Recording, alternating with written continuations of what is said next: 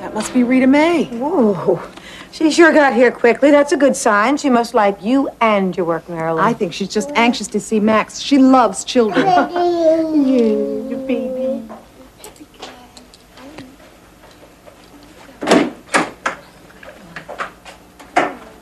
Hi, Marilyn.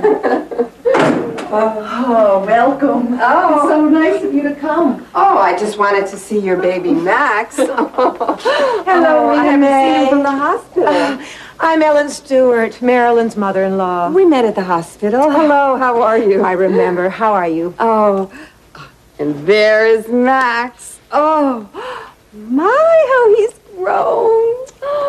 Oh, a little present for Max.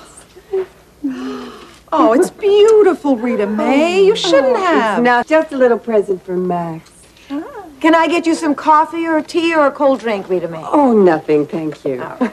Well, I will leave you two to talk. come on, you big guy. Yes, come on. That's it. It's nice seeing you. hmm? Let me know if you need anything. Oh, thanks, Ellen. Thanks, Ellen. Okay, Marilyn. You sounded like you made a decision when you called me. I'm all ears. I have made a decision, Rita May. I've decided to stay at home and be a full-time mother. I'm disappointed, but I respect your decision. If I had a child as cute as Max, I might do the same thing. But I haven't finished telling you the other half of my decision. The other half? Yes, I think I can stay at home and take care of Max and continue my career.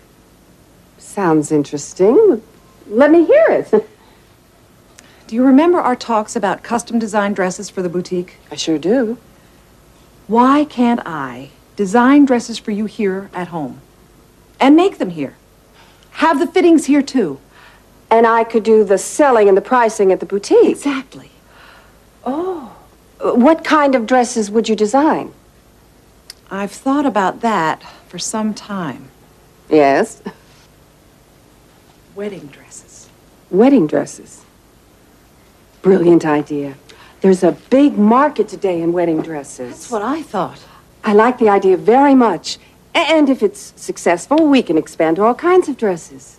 That's what I thought. As a matter of fact, I have a customer for your first wedding dress. Well, my niece is getting married, and I've been trying to find just the right thing for her. Marilyn, you're going to design my niece's dress. That'll be our first one, and then we'll use it to sell others. Do you really mean it? I really mean it. Well, it's a simple idea, and it will work. Ah, you can certainly design dresses, I know that. And there's no reason why you can't do it from your home. I'm so excited. I can't wait to tell Richard. If I had a baby like Max, I'd want to stay home and be near him all the time, too. You're making the right decision for Max, and for yourself, too, Marilyn. It all sounds so easy. Oh, now the hard work begins.